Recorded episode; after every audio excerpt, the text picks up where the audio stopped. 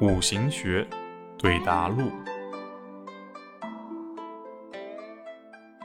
男生问：“老师，既然我们对时间局这么了解，是否可以用来做股票发财呢？”做股票当然可以用五行学来把握时机，但是在你没有进入股市前，你看股市是一个太极，当你进入股市的时候，又是另一个太极。参与者和参与的情景共同会构建成一个太极。